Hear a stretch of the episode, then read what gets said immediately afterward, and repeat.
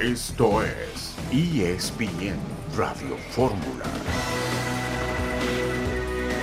Un saludo en este martes 22 de agosto de 2023. Estamos aquí en esta edición multimedia de ESPN Radio Fórmula. La jornada 5 del fútbol mexicano arranca hoy. Guadalajara Cholos, Mazatlán Puebla, Bravos contra el equipo de los Pumas. Jorge Pietrasanta, buenas tardes. Hola, mi querido Beto, ¿cómo estás? Un saludo para todos. Buenas tardes también, Aitán. Aquí estamos listos entonces para, para platicar de la, de la jornada. Sí, hoy vamos a ver al líder del torneo, a las Chivas Rayadas del Guadalajara. correcto, correcto. Jorge Quiñones está listo para iniciar contra el Necaxa, por cierto. Álvaro Fidalgo ya cumplió con su suspensión y también podría jugar este partido contra el equipo del Necaxa. Eitan Benesra, buenas tardes. Buenas tardes, Beto, Jorge, amigos listos para platicar, por supuesto, de fútbol mexicano, pero también les contamos, hace una hora estuvimos en la transmisión del juego entre México y Venezuela de ligas pequeñas y Tijuana gana y mantiene la esperanza, juegazo 3 a 1, marcador final. Mañana jugarán contra el ganador del duelo entre Panamá y Japón, así es que todavía hay esperanza de, que el equipo mexicano llegue a la final internacional. Y hablando del Necaxa, eh, que está cumpliendo 100 años. Alberto García Aspe hablará esta tarde en ESPN Radio Fórmula. Luis Chávez pagó su cláusula de rescisión y ya es jugador libre. Por otra parte, Paunovic, Jorge fue multado por criticar al arbitraje después de ese penal de la semana anterior. Sí, además digo, yo, yo creo que tiene toda la razón. Yo me, me, me gustaría que hubiera un poquito más de apertura cuando, cuando las cosas se dan así eh, porque no hubo ah, que yo haya escuchado ningún insulto, ni mucho menos. Si hay insultos, ya cambia la cosa, ya es diferente, pero, pero bueno, pues ya entenderá cómo se hacen las cosas acá el técnico Paunovic. Que por cierto, Jaime Lozano, el técnico de la selección mexicana, confirmado rumbo al próximo campeonato mundial, visitó al equipo del Guadalajara justamente el día de hoy. Por otra parte, Pedro Sánchez, el presidente del gobierno español, consideró insuficientes las disculpas de Luis Rubiales, el presidente de la Real Federación Española, y la Real Federación Española acaba de mandar un comunicado para decir que va a analizar el caso. Esto me suena a que lo van a correr a Rubiales. Esto será el próximo viernes. Por lo pronto vamos a escuchar la entrevista, un fragmento de la entrevista que le hizo John a Ron Rivera. Compañeros con Ron Rivera, ¿Qué significa decirle al vecino hasta aquí llega tu racha? Ustedes que los ven tanto. What does it mean to tell in a fun way your neighbor your streak comes to an end and the way your team finished? Well, the biggest thing about it more than anything else is that's one of the better teams in the league. And when you can compete with them on every level, it gives you a chance. So really proud of our guys for what they did today. Este es uno de los mejores equipos en la liga que puedes competir en todos los niveles. Estoy muy orgulloso Danos tu opinión de tu quarterback, Sam Howell. ¿Cómo lo viste hoy? Your thoughts on your quarterback tonight? I thought Sam was very gritty. I thought, you know, he did a lot of the things that we're hoping he can do. He showed us what he's capable of. I love the two-minute drill that he got he got to execute at the end of the uh, half. Sí, jugó muy bien, sobre todo el drill de dos minutos para terminar la mitad. Finally, para terminar, yo llevo muchos años viniendo a este estadio y he notado hoy energía diferente, como un cambio nuevo. ¿Tú qué opinas? I've been to the stadium many years and today I feel energía, Ron. Uh, like a, una nueva vida, like a new start. I would it like is. you. What do you think about it? ¿Qué piensas? I think it's uh, I think it's really cool because that's how our guys feel. It's a new opportunity. You know, there's a cloud that used to hang over us. It's not there, and I think our guys understand that. Sí, nuestros jugadores lo sienten. Sienten que había una nube arriba de nosotros y los jugadores lo entienden. Ron Rivera. Gracias, señor. Las palabras del head coach de los Commanders. ¡Qué manera de pararle a los Ravens su racha! Regreso con ustedes. Es la voz de Ron Rivera, Eitan, entrevistado por John el día de ayer. Sí, un eh, head coach con origen hispano, Ron Rivera, ayer decía John que terminaba la racha de Baltimore porque siempre ganaban en pretemporada, no sirve de mucho, pero era anecdótico, y ya cada vez está más cerca el arranque del fútbol americano con todo lo que representa. Vamos a una pausa y volveremos enseguida en ESPN Radio Fórmula.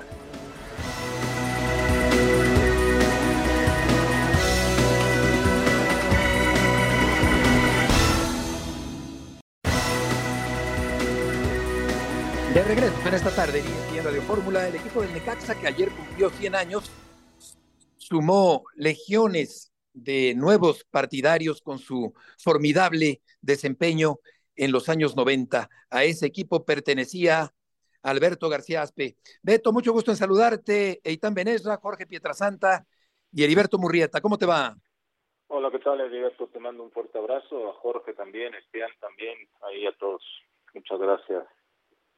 Igualmente, Beto, mucho gusto en saludarte. ¿Cuál dirías que es la principal diferencia entre el Necaxa actual y aquel Necaxa de los 90? No, bueno, qué diferencias, son abismales las diferencias, ¿no? en nuestra época, eh, primero se le conocía al Necaxa como los desechos del América y hubo una directiva y, una iniciativa de que querían que Necaxa fuera un equipo diferente y, y que empezara a pelear hacia arriba y bueno, y se fue consiguiendo poco a poco eh, y, bueno, y creo que eh, en esta época el Necaxa no, no ha encontrado eh, cómo poder estar entre los primeros lugares, ¿no? Es un equipo que a lo mejor ha sido buen negocio, no lo sé, eh, por todos los jugadores que se trajeron y los pudieron vender mucho más caros, pero no ha podido tener esa identidad, o sea, en Aguascalientes la gente si tuviera un equipo, estoy convencido de los que estuvieran siempre peleando arriba, ese estadio estaría lleno a reventar todos los partidos, ¿no? Y eso es, creo que una gran diferencia de lo que en nuestra época se empezó a construir, ¿no? De acuerdo. ¿Cuál era el estilo? ¿Cómo describirías el estilo futbolístico de ese Necaxa de los años 90? Pues es que fue diferente, Liberto. A ver, primero empezamos, cuando yo llego, yo llego de ser campeón con Pumas, eh, eh, y bueno, llega también Roberto Saporiti, y era un técnico diferente a, lo que después fue Manolo Lafuente, ¿no? Totalmente con Saporiti era un equipo sumamente ofensivo, eh, que teníamos un potencial hacia arriba muy importante, pero defensivamente éramos débiles, ¿no? Y, por eso en liguillas regularmente íbamos, hacíamos goles, pero también nos hacían mucho, ¿no? Y, quedábamos fuera. Con Manolo Lafuente creo que ese Necaxa encontró un equilibrio, un equilibrio total donde tenías el mismo potencial hacia arriba, pero ya defensivamente eh, te defendías bastante bien, ¿no? Y eso fue lo que nos llevó a, a ser el equipo de la década de los noventas, eh, cuando encontramos ese equilibrio eh, en el equipo. Oye, mi querido Beto, te mando un, un abrazo, mi, mi, mi capitán.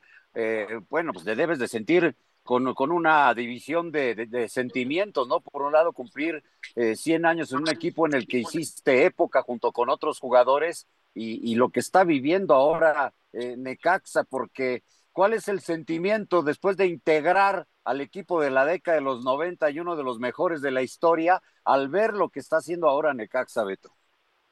Sí, la verdad que sí es triste porque de repente hubo algunas temporadas eh, que te emocionabas, que decías que bien está jugando y, acababa la temporada y vendían a cuatro o cinco jugadores a los importantes y, nunca pudo mantener un nivel constante eh, en dos, tres torneos, ¿no? Y sí es triste porque, porque bueno, eh, mucha gente en nuestra época, y tú lo sabes perfectamente, Jorge, decían que no nos iba a ver nada del estadio, pero la realidad es que ahora después de tantos años, eh, los chavos que tienen entre 30 y 40 años, no sabes la cantidad de necaxistas que hay que me encuentro cada rato que, que te dicen que son necaxistas por nuestra época, ¿no? Entonces, la verdad que sí es triste, es triste porque eh, creo que es una institución maravillosa, o por lo menos lo que yo viví fue algo maravilloso en esa institución. Obviamente estábamos en México, todavía no estábamos en Aguascalientes, pero eh, la verdad que sí, sí, sí da un poco de tristeza. Alberto, ¿cómo estás? Te saluda Eitan Benesra. ¿Crees que estaría mejor Necaxa en la Ciudad de México o crees que esto no ha sido eh, diferencia para lo que ha ocurrido ahora con el equipo? Mira, es, una buena pregunta, no lo sé. Eh, la verdad, yo estaba muy cómodo cuando jugábamos en México, pero bueno, en Aguascalientes creo que hay una muy buena afición. Me ha tocado ir a jugar algunos partidos de leyendas allá y creo que hay una afición sensacional. Eh, lo que te digo que no creo que hiciera tanta diferencia si de veras eh, se pensara en, en, buscar tener un equipo eh, muy competitivo y siempre peleando en los primeros lugares. no la, Yo creo que el lugar eh, no hace la diferencia. ¿no? Beto, cambiando de tema, ¿qué opinas del respaldo que se le ha dado a Jaime Lozano para que siga siendo el técnico de la selección mexicana? Pues mira, a mí me gustó, me gustó la, la realidad porque es un chavo preparado, eh, que se ha preparado mucho, puede, puede ser que no tenga tanta experiencia, pero bueno, ya hemos tenido tantos técnicos de, tanta experiencia y, nos ha ido bastante mal también, ¿no? Entonces, el esperar con un chavo que conoce perfectamente lo que es ser seleccionado nacional, eh, mexicano, eh, apostar por un técnico joven que, en México es muy difícil que, se apueste por un técnico joven. Eh, la verdad a mí no, a mí me agrada porque aparte tiene un muy, muy buena comunicación con los jugadores, tiene varios jugadores que fueron que ganaron medalla olímpica con él, los conoce perfectamente y creo que esa comunicación en, selección nacional que no puedes entrenar mucho eh, es muy importante, ¿no? Que te entiendan los conceptos rápidamente, que se sienta cómodo el jugador y creo que eso Jimmy lo, lo bueno, lo plasmó muy rápido en esta Copa de Oro, hay que decir, esta Copa de Oro nada que ver, ¿no? O sea, una Copa de Oro con muy bajo nivel, donde no fue ni Estados Unidos ni Canadá con sus mejores selecciones, lo que tú quieras, pero de todas maneras, en el proceso anterior, con, con rivales también muy flojos, la selección se veía criminal, ¿no? Entonces, a mí no, a mí no me parece mal lo de Jimmy Lozano. Y sí tiene para más este equipo. Yo soy de los que siempre piensa, Beto, que esta selección con esta actual generación eh, y la combinación igual de algunos ya veteranos con jóvenes tienen para más, pero tú que viviste muy de adentro selección mexicana, ¿lo consideras así? Sí, sí, sí, yo considero que a ver, eh, siempre lo he dicho, ¿no? Desde el proceso anterior tendrían que haberse ido consolidando jugadores jóvenes eh, mucho más importantes como Santi Jiménez y, ahí por nombrar algunos más, ¿no? Pero no se hizo. Esto retrasó. Ahora poco a poco se irán consolidando. No hay mucho tiempo para el Mundial del 26 pero yo sí creo que, a ver, si se van consolidando los jóvenes y, van haciéndose fuertes en selección, porque es muy diferente jugar en un equipo a una selección nacional, ¿eh? es la presión es diferente, el entorno es totalmente diferente y, hay jugadores que a veces juegan mejor en selección que en sus equipos o que no juegan mucho peor y, y que nunca rinden en selección, ¿no? Entonces, yo creo que hay jóvenes muy interesantes eh, que creo que se puede ir consolidando este equipo con algunos jugadores de experiencia, ¿no? Porque siempre esa tiene que ser la clave, ¿no? Para que un equipo funcione tiene que haber ciertos jugadores que den ese aporte de experiencia y, jóvenes con talento. Oye, Beto, y hablando de clubes, ¿cuál es tu opinión sobre el desempeño de los equipos mexicanos en la reciente Leagues Copa allá en Estados Unidos?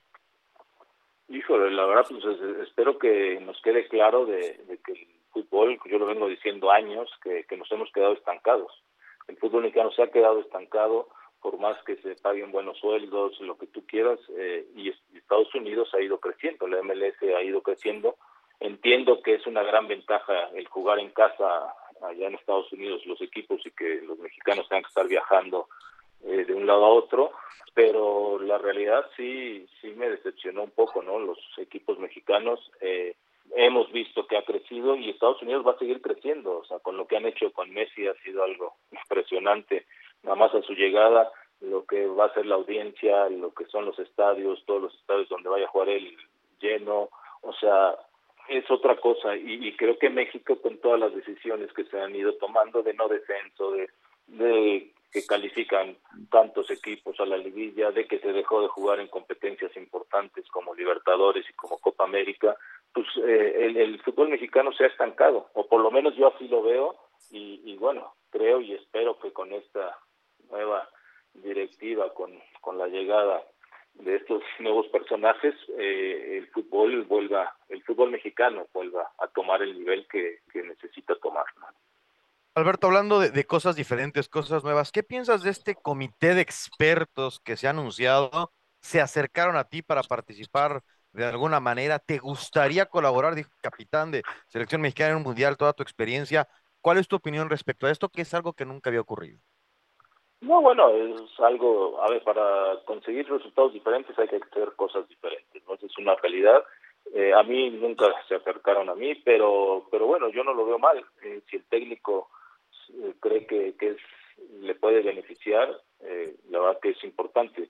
Yo también vi lo bueno lo que pasó con la Volpe, que, que también se hizo a un lado, y también porque tanta gente que, que se le esté metiendo en la cabeza al técnico también lo puede abrumar y hasta lo puede confundir, ¿no? Entonces, pero creo que, que hay gente muy importante con mucha experiencia, por ejemplo, que puede tener un buen contacto con Rafa Márquez, eh, con el Vasco Aguirre que tiene toda la experiencia del mundo, o sea, pero que sea más como iniciativa para mí del técnico Jimmy Lozano de que les puede echar una llamada de que ellos estén dispuestos a, platicar con él, ¿no? O que va que viaje a Europa a hablar con ellos eh, cuando vaya a ver a los jugadores que están allá.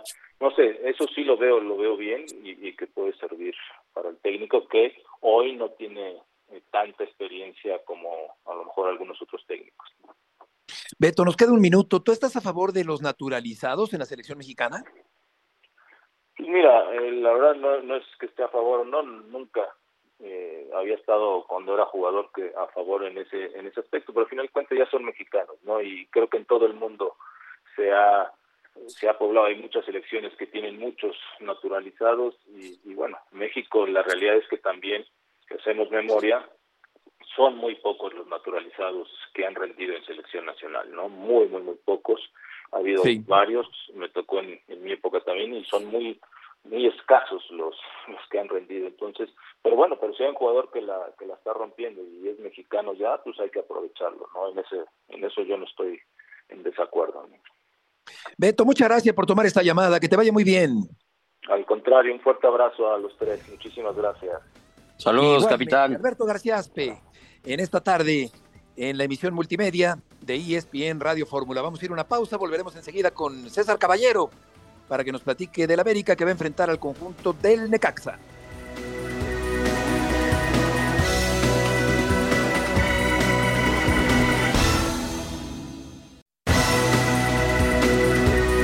De regreso en esta tarde, ESPN Radio Fórmula, muy claras las respuestas de Alberto García Aspe aquí en el programa, respaldando, Jorge, la presencia de Jaime Lozano como técnico de la selección mexicana.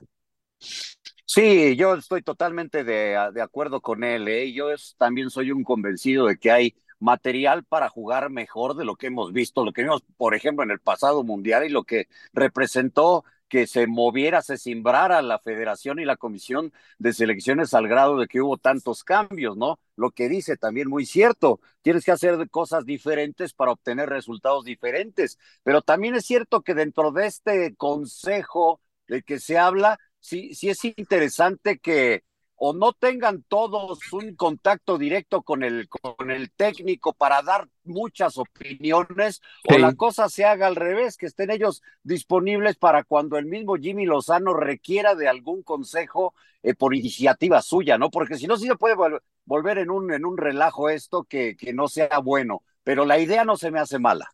Sí, se puede volver muy ruidoso. Y a pregunta expresa tuya, Benes, eh, te decía García Aspe que que puede llegar a verse abrumado el entrenador con tantas opiniones que lo pueden llegar a aturdir, digamos, al técnico de la selección mexicana. Sí, puede ser una buena idea mal ejecutada, es diferente, ¿no? Eh, también hay otra, ¿no? Eh, no es lo mismo que tú quieras escuchar a alguien, me refiero, a lo mejor Jaime Lozano siempre habrá querido querer escuchar a tal entrenador, pero no al otro que está en la posición, en fin, ojalá funcione, es diferente en el pizarrón se ve muy bien, ojalá en la práctica asume para que mejore la selección mexicana de fútbol, que es algo que, que todos queremos para que, para que se pueda alcanzar el potencial que se tiene. Y, también interesante lo que le... Sí, Jorge, claro. No, pero no, no, no te escucho, perdón, perdón. No, que, que interesante, eh, Jorge, lo que le preguntaba a Pietra eh, Benes con respecto a Aguascalientes o México. Lleva eh, pues más de 20 años, bueno, ¿qué serán? Unos, sí, 20 años en Aguascalientes, ¿no? 2002, si no me equivoco. Sí y, y, y, puede ser que eh, Necaxa pudiera tener más seguidores acá en la Ciudad de México, Jorge.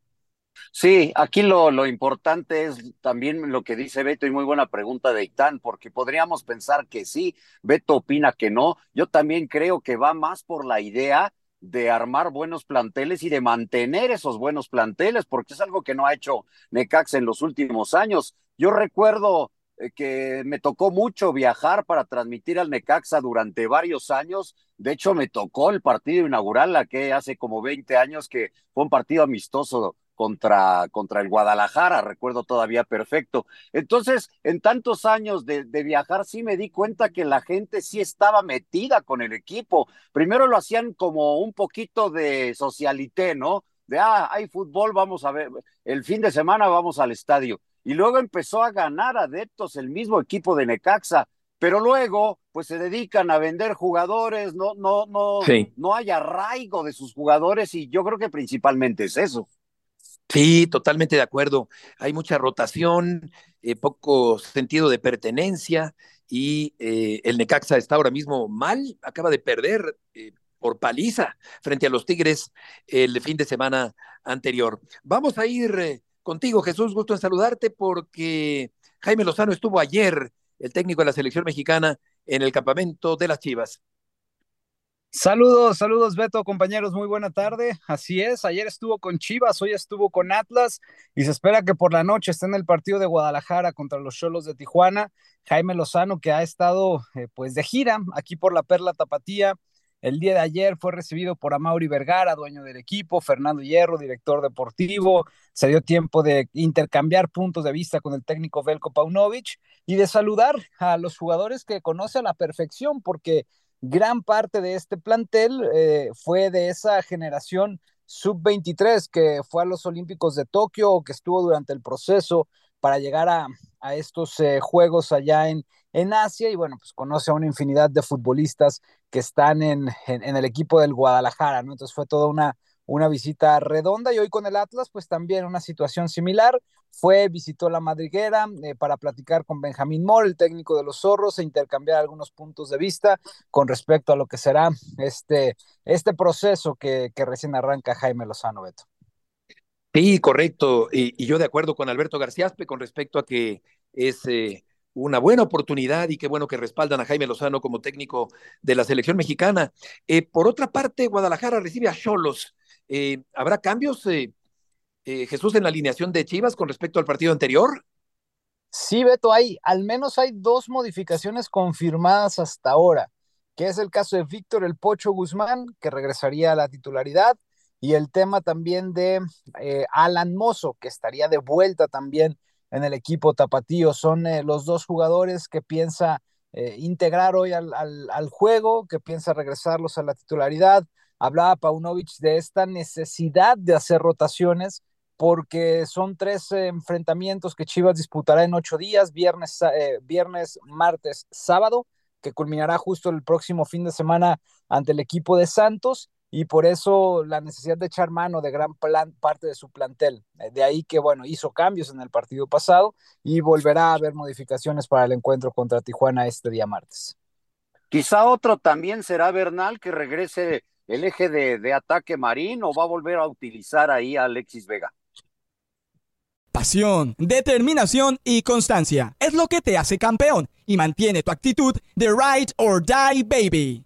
eBay Motors tiene lo que necesitas para darle mantenimiento a tu vehículo y para llegar hasta el rendimiento máximo. Desde sobrealimentadores, sistemas de sonido, tubos de escape, luces LED y más. Si buscas velocidad, potencia o estilo, lo encontrarás todo en eBay Motors. Con más de 122 millones de piezas, siempre encontrarás justo lo que buscas. Y con Guaranteed Fit de eBay, tienes la garantía de que tu pieza quede perfectamente a la primera o se te devuelve tu dinero. Porque con eBay Motors, quemas llantas y no tu dinero. Con las piezas que buscas, a los precios que quieres, tu auto se convertirá en el MVP que te dará el triunfo. eBay Motors ebaymotors.com. Solo para artículos elegibles se aplican restricciones.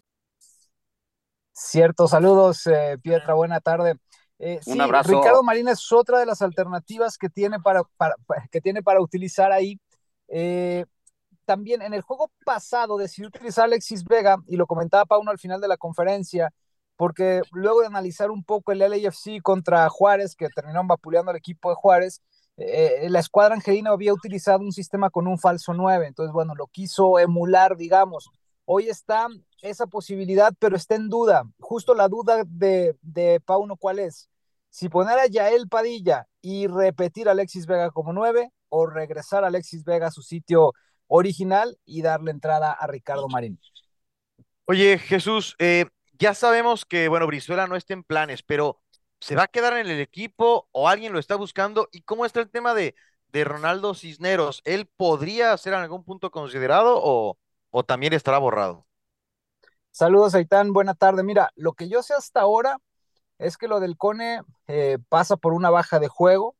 Eh, no, no Belco ve en mucho mejor forma a Padilla y a Brígido, y por eso es que han estado eh, ocupando ahí un, un, sitio, ¿no? De ahí a que lo pudieran negociar, la verdad es que desconozco, todavía no, no, yo no sé algo al respecto de que hubiera una posible negociación por Brizuela. En el caso de Ronaldo Cisneros, de igual manera, no lo ve todavía en buen nivel, prefiere tener a Daniel Ríos en la banca, al caso de Marín, y es esta parte, ¿no? De la, la obligación o, o, la necesidad que tiene de, de, sacrificar a algunos jugadores porque solamente puede llevar 21 elementos a los partidos. Oye, ¿cómo se tomó Jesús la sanción económica de la Comisión Disciplinaria Paunovic por hablar mal del arbitraje? Ya la esperaban, Beto, este, desde que Pauno salió bastante eh, enojado a la conferencia y pues fue la primera pregunta y de inmediato eh, virtió esta, esta opinión. En Chivas ya esperaban la, la multa hacia, hacia Pauno, la asumen como tal, está ahí estipulado en el reglamento eh, del código de ética, entonces, eh, pues nada, ¿no? Simplemente la aceptan y esperan que el técnico no se vuelva a enganchar en este tipo de asuntos. Correcto, el partido a las 7 de la noche, el día de hoy, ¿qué tanto público puede asistir en un día entre semana a un partido allá en Guadalajara? Que el Guadalajara eh, lleva un, buen paso hasta el momento en el torneo. Y fíjate, la ventaja es que todavía son vacaciones de verano, ¿no? Para la educación eh, básica. Entonces, eso no solamente abre la posibilidad para la gente que vive aquí en Guadalajara, sino también para los aficionados que vienen de fuera. Eh, y hay un dato, Beto, eh, cerca del 85% más o menos de, del estadio se vendió en chivabonos. Entonces, eh, pues digo, hay mucha gente que se dedica a la reventa, ¿no? Y compra como negocio, pero esto nos dice que tendría que haber, ahora sí que por obligación, al menos una buena entrada el día de hoy. Correcto. Jesús, muchas gracias por la información. Hasta luego, buenas tardes. Buenas tardes y buena oportunidad, Jorge, para Chivas de ganar este partido el día de hoy. Buena oportunidad de, de ganarlo y de mantenerse en la cima, en el primer lugar de la, de la tabla. Entonces, por eso es interesante saber los movimientos que, que hace el técnico. A mí no me desagrada para nada ver a Alexis Vega como eje de ataque en donde incluso pues terminó haciendo el, el, el gol en un resultado de, de, empate en Ciudad Juárez. Entonces, yo veo una buena posibilidad hoy de, de ganar el partido y en cuanto a la visita de Jimmy Lozano, pues primero lo primero, ¿no? A, a, los que más conoce el equipo de puros mexicanos y es en donde abre sus visitas Jimmy Lozano, técnico de la selección. Sí, un técnico que tiene una gran cercanía con los jugadores, buen entendimiento con los jugadores. Yo creo que llegó a pacificar a la selección mexicana en momentos sí. de crispación. Y en este sentido, Benes, yo creo que sin duda puede hacer un buen trabajo Jaime Lozano sin que lo aturdan. Y aunque claro que le falta trayectoria, le faltan blasones, pero creo que es un técnico que puede hacer un buen trabajo con la selección mexicana, que no tiene, digamos, un gran plantel de cara al siguiente campeonato mundial. Y que tiene que ser un gran conjunto para eh, contrarrestar quizá que no hay las individualidades más eh, destacadas a nivel mundial creo que algo que muchas veces subestimamos es lo importante que es para un entrenador vincularse. Y Jaime Lozano siendo joven, pues de algunos hasta compañeros o rivales habrá sido ahí ese nexo, ese vínculo de, de hablarse diferente, de que el jugador se sienta con más confianza, oye, por acá, por acá. Eh, no sé, creo que está interesante. Yo lo que más espero, porque va a ocurrir, es normal, que cuando venga una crisis deportiva, haya tranquilidad y se le dé confianza a Jaime Lozano. Es muy y es obvio, es discreto sí. y es ubicado, ¿no? Sí, sí, sí, de acuerdo. Oye, nos quedan 30 segundos, querido César, para un primer apunte tuyo antes de la pausa. ¿Cómo les va, Beto? Qué gusto saludarlos. Cerró América entrenamiento de cara a lo que será el duelo contra Necaxa. Hay buenas noticias. Julián Quiñones está para jugar como titular después del golpe en el tobillo derecho. Eh, también Jonathan Rodríguez regresó al campo de entrenamiento con el resto de sus compañeros. Cada vez está más cerca la vuelta de cabecita, pero a cambio de eso hay un par de hombres descartados, ambos en defensa. Ya más adelante vamos a adentrarnos en todos los detalles. Perfecto, César. Conciso y resumiendo.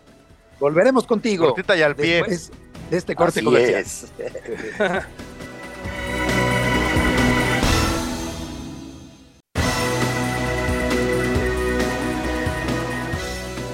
nada, creo que nos viene muy bien. Eh, siempre es bueno jugar en casa con toda nuestra gente.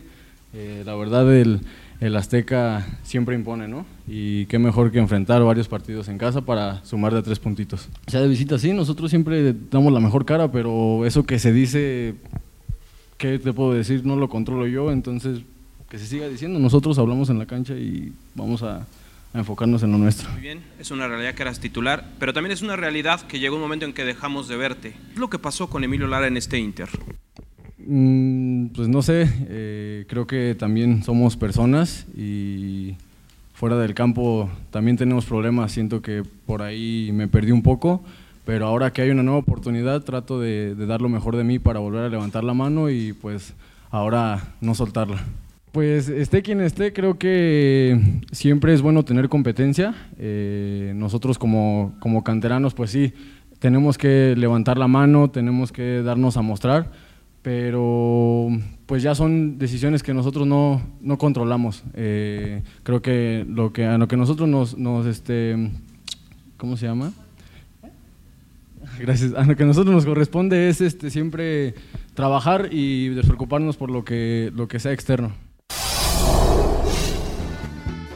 Qué buena pregunta, César, le hiciste a Lara, porque efectivamente eh, da la impresión de que se desubicó, de que perdió el piso, dejó de ser titular, desapareció de la formación del América cuando apuntaba buenas condiciones y un futuro muy prometedor, pero eh, reconoce problemas externos, César, eh, por lo que interpreto en su respuesta, que ocasionaron su salida de la titularidad americanista.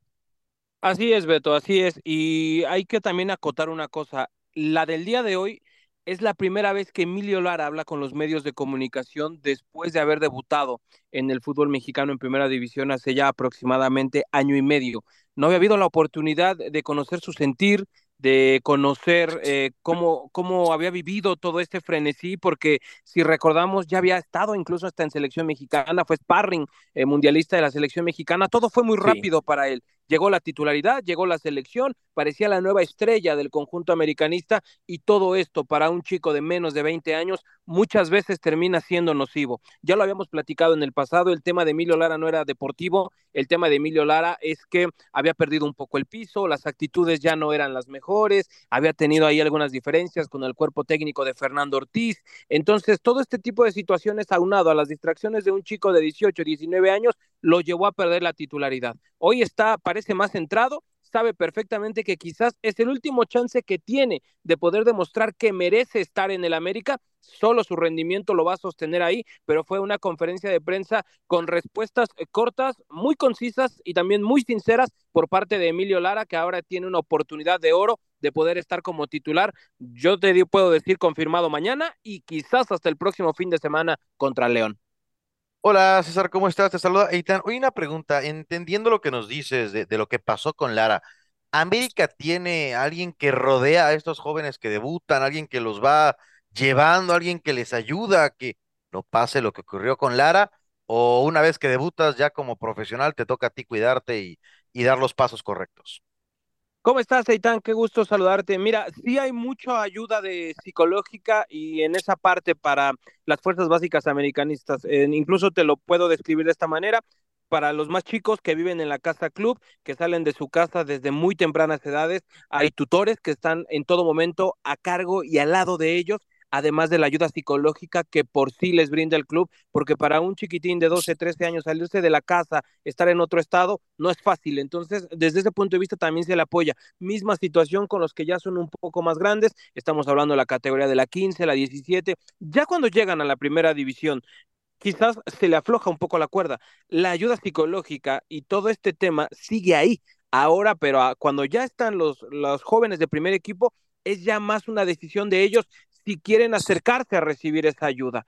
En el caso de Emilio Lara no fue de esta manera. Entonces, él comienza a vivir, como les decía en la respuesta anterior, todo este frenesí de cosas que le vinieron, porque muchos ya lo ponían en Europa, decían que tenía que haber estado en Qatar 2022, que ya era de las grandes figuras de la América. Entonces, todo eso de alguna manera fue minando el comportamiento eh, de Emilio Lara pero conciso a lo que tú me preguntas, sí hay mucha ayuda psicológica para los jóvenes americanistas, pero ya cuando llegas al primer equipo depende más de ti el, el seguirte acercando y tú mismo procurar no perder el piso por todo lo que viene y por todo lo bueno y malo que vive un jugador de primera división.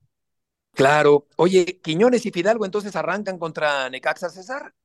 Quiñones está listo para ir de inicio. Afortunadamente solo fue un pisotón en el tobillo derecho. Me dicen que salió cojeando el, domingo pasado por la noche, que fue más un tema de que estaba muy apretado el vendaje, pero que hoy pudo entrenar sin ningún problema. Álvaro Fidalgo también está listo para reaparecer. La gran duda es saber si va a tomar el lugar de Richard Sánchez o de Jonathan Dos Santos, pero Fidalgo parece tener un sitio disponible el día de mañana contra el cuadro de Necaxa. Los que no estarán disponibles son Néstor Araujo, sigue sin recuperarse de la lesión en la rodilla derecha derecha, y Sebastián Cáceres. Ojo, en el América están un poco preocupados porque su recuperación ha ido más lento. Sigue todavía con inflamación en el rostro después de la operación en la nariz. Por esta razón no le han podido hacer el escáner facial para hacerle su máscara protectora y por esta misma razón también no ha podido entrenar y no puede jugar con el equipo. Esperan que a más tardar el fin de semana ya se le pueda hacer la mascarilla. Quizás pueda estar contra León, de no ser así, será contra Cruz Azul. César, muchas gracias por la información. Abrazo, excelente tarde. Igualmente, buenas tardes. El Necaxa viene a la capital. El Atlético Español tomó el lugar del Necaxa de 71 a 82 y alguna vez perteneció a Televisa el Necaxa, va a enfrentar al conjunto del América el día de mañana. En el gotero informativo del fútbol internacional, Pep Guardiola se perderá un mes debido a que se sometió a una cirugía de emergencia en la espalda. Steve Kerr, entrenador de los Warriors, se convirtió en accionista minoritario del Mallorca. Cristiano Ronaldo suma asistencia y el Al Nazar se mete a la Champions de Asia. Alexis Sánchez tendrá principio de acuerdo para volver al Inter. Un gol de Colombia y uno argentino están entre los candidatos a ser el mejor del Mundial femenino. Y el Loco Abreu rompió el monitor del bar al ser expulsado. Sigue el Loco Abreu, Jorge, en activo. Lleva no sé cuántas camisetas, yo creo que más de 35 camisetas. Algún día lo entrevistamos aquí en ESPN Radio Fórmula. O sea que toda una vida en el fútbol. Cruz Azul viajó a Pachuca sin Nacho Rivero. El Pachuca está ahora mismo sin lograr esa consistencia que tenía Venes el conjunto del Pachuca y Diego Reyes ya tuvo trabajo. Volverá a una convocatoria Venes con el equipo de los Tigres que venció 3-0 al Necaxa en Aguascalientes. Sí, es importante para para Tigres eh, recuperar a este eh, mexicano, a este sólido mexicano de lo que decías de Abreu, bueno, eh, genio y figura, ¿no? En esta etapa como entrenador también se le, se le puso muy intenso. hay quien no cambia, ¿no? Nada más que siendo una figura de autoridad, pues ni modo que tú con esas reacciones luego le digas a los jugadores, no te enojes, no le reclames al árbitro. Le cuesta trabajo todavía serenarse a Loco Abreu. Sí, un personajazo, lo, lo entrevistamos hace eh, poco, poco tiempo eh, aquí en el programa y realmente muy interesante la conversación del loco Abreu, pero a puñetazos rompió esta pantalla el loco Abreu eh, durante un partido. Ahora vamos a decir el dato para complementar esta información. Eh, porque pues sí, llama la atención. Él dirige. El comportamiento. Dirige al equipo César Vallejos. César Vallejo, ¿verdad? Contra el Tarma. El Tarma, exactamente, décima fecha del clausura en la primera división de Perú.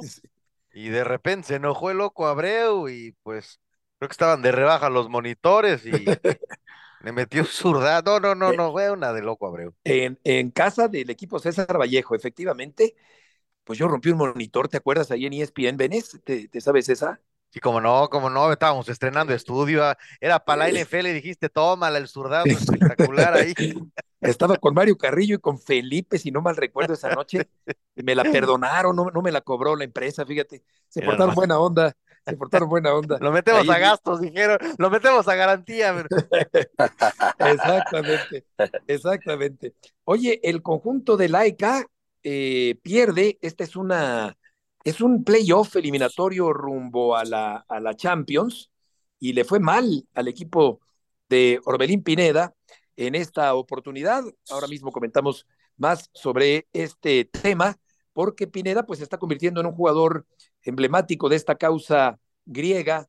Sin embargo, el equipo del Antwerp, del Amberes, le gana 1 por 0 y el Rangers y el PSB empataron a dos también, Venes, rumbo a la Champions.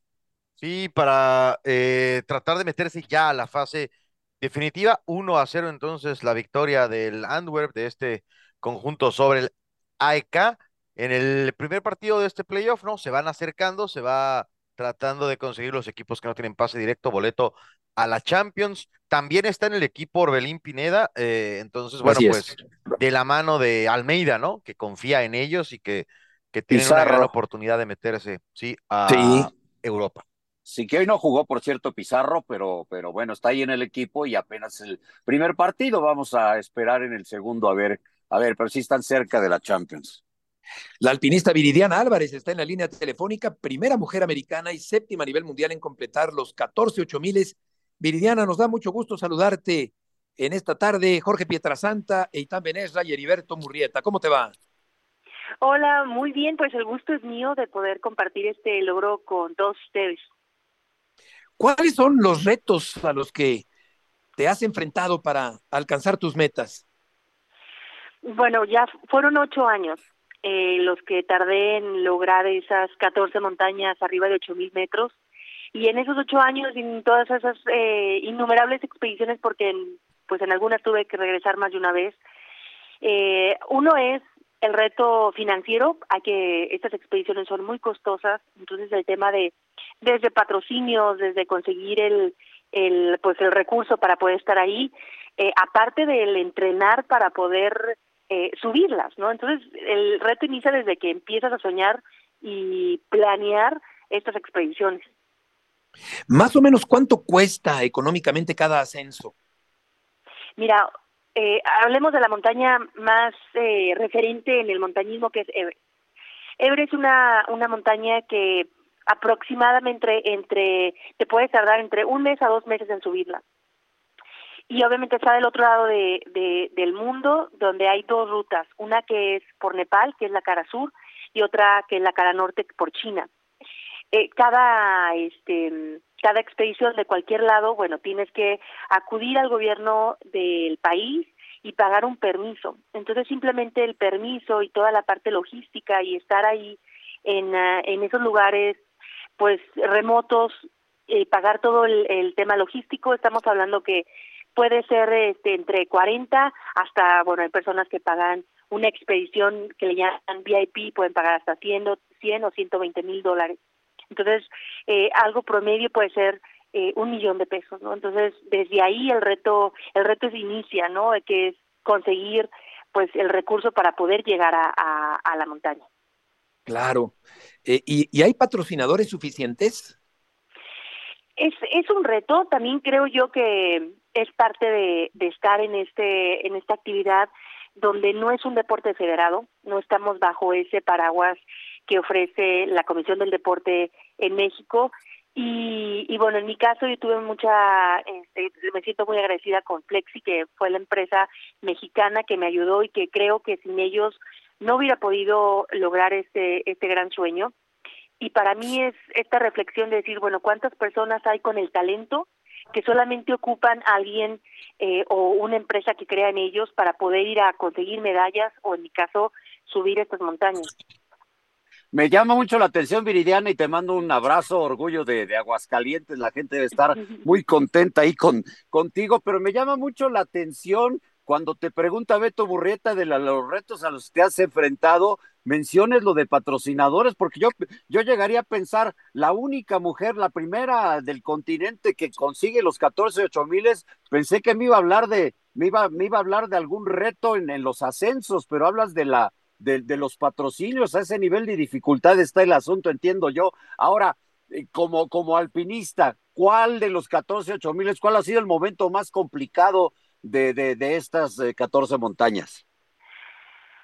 Híjole, eh, creo que en toda, toda montaña este, ha habido momentos eh, pues de incertidumbre, de dificultad, son montañas ya estar arriba de los ocho mil metros donde le llaman la zona de la muerte y el cuerpo literalmente empieza a morir por la falta de oxígeno y la presión.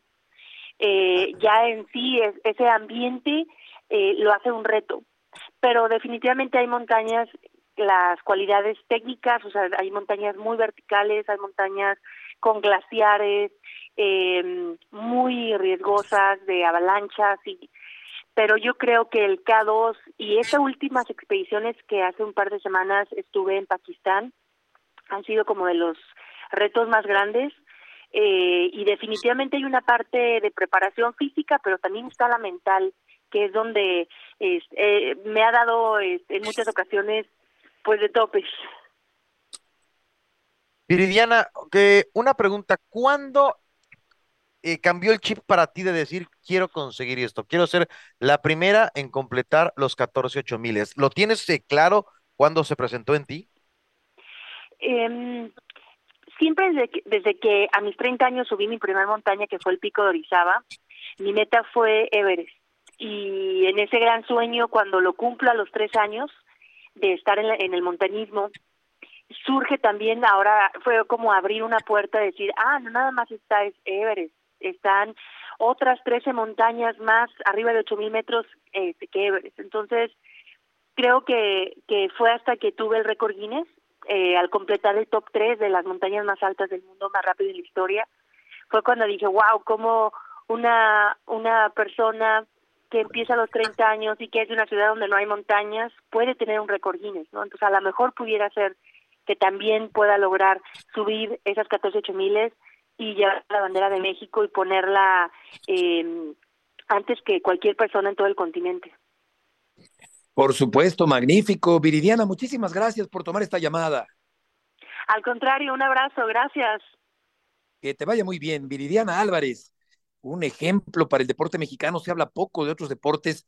Aquí tratamos de hacerlo lo más frecuentemente posible y no cabe duda que es un orgullo por ser la primera mujer del continente americano en subir las cuatro montañas más altas del mundo. Viridiana Álvarez en esta tarde aquí en el programa. Y estamos llegando al final del programa. Guadalajara Cholos, Mazatlán Puebla, Bravos contra el equipo de los Pumas de la Universidad de México, arrancando hoy la jornada número 5 del fútbol mexicano. Gracias, Jorge. Benes, buenas tardes, que les vaya muy bien. Hasta mañana. Igualmente, Beto, Eitan. Bye. Buenas tardes.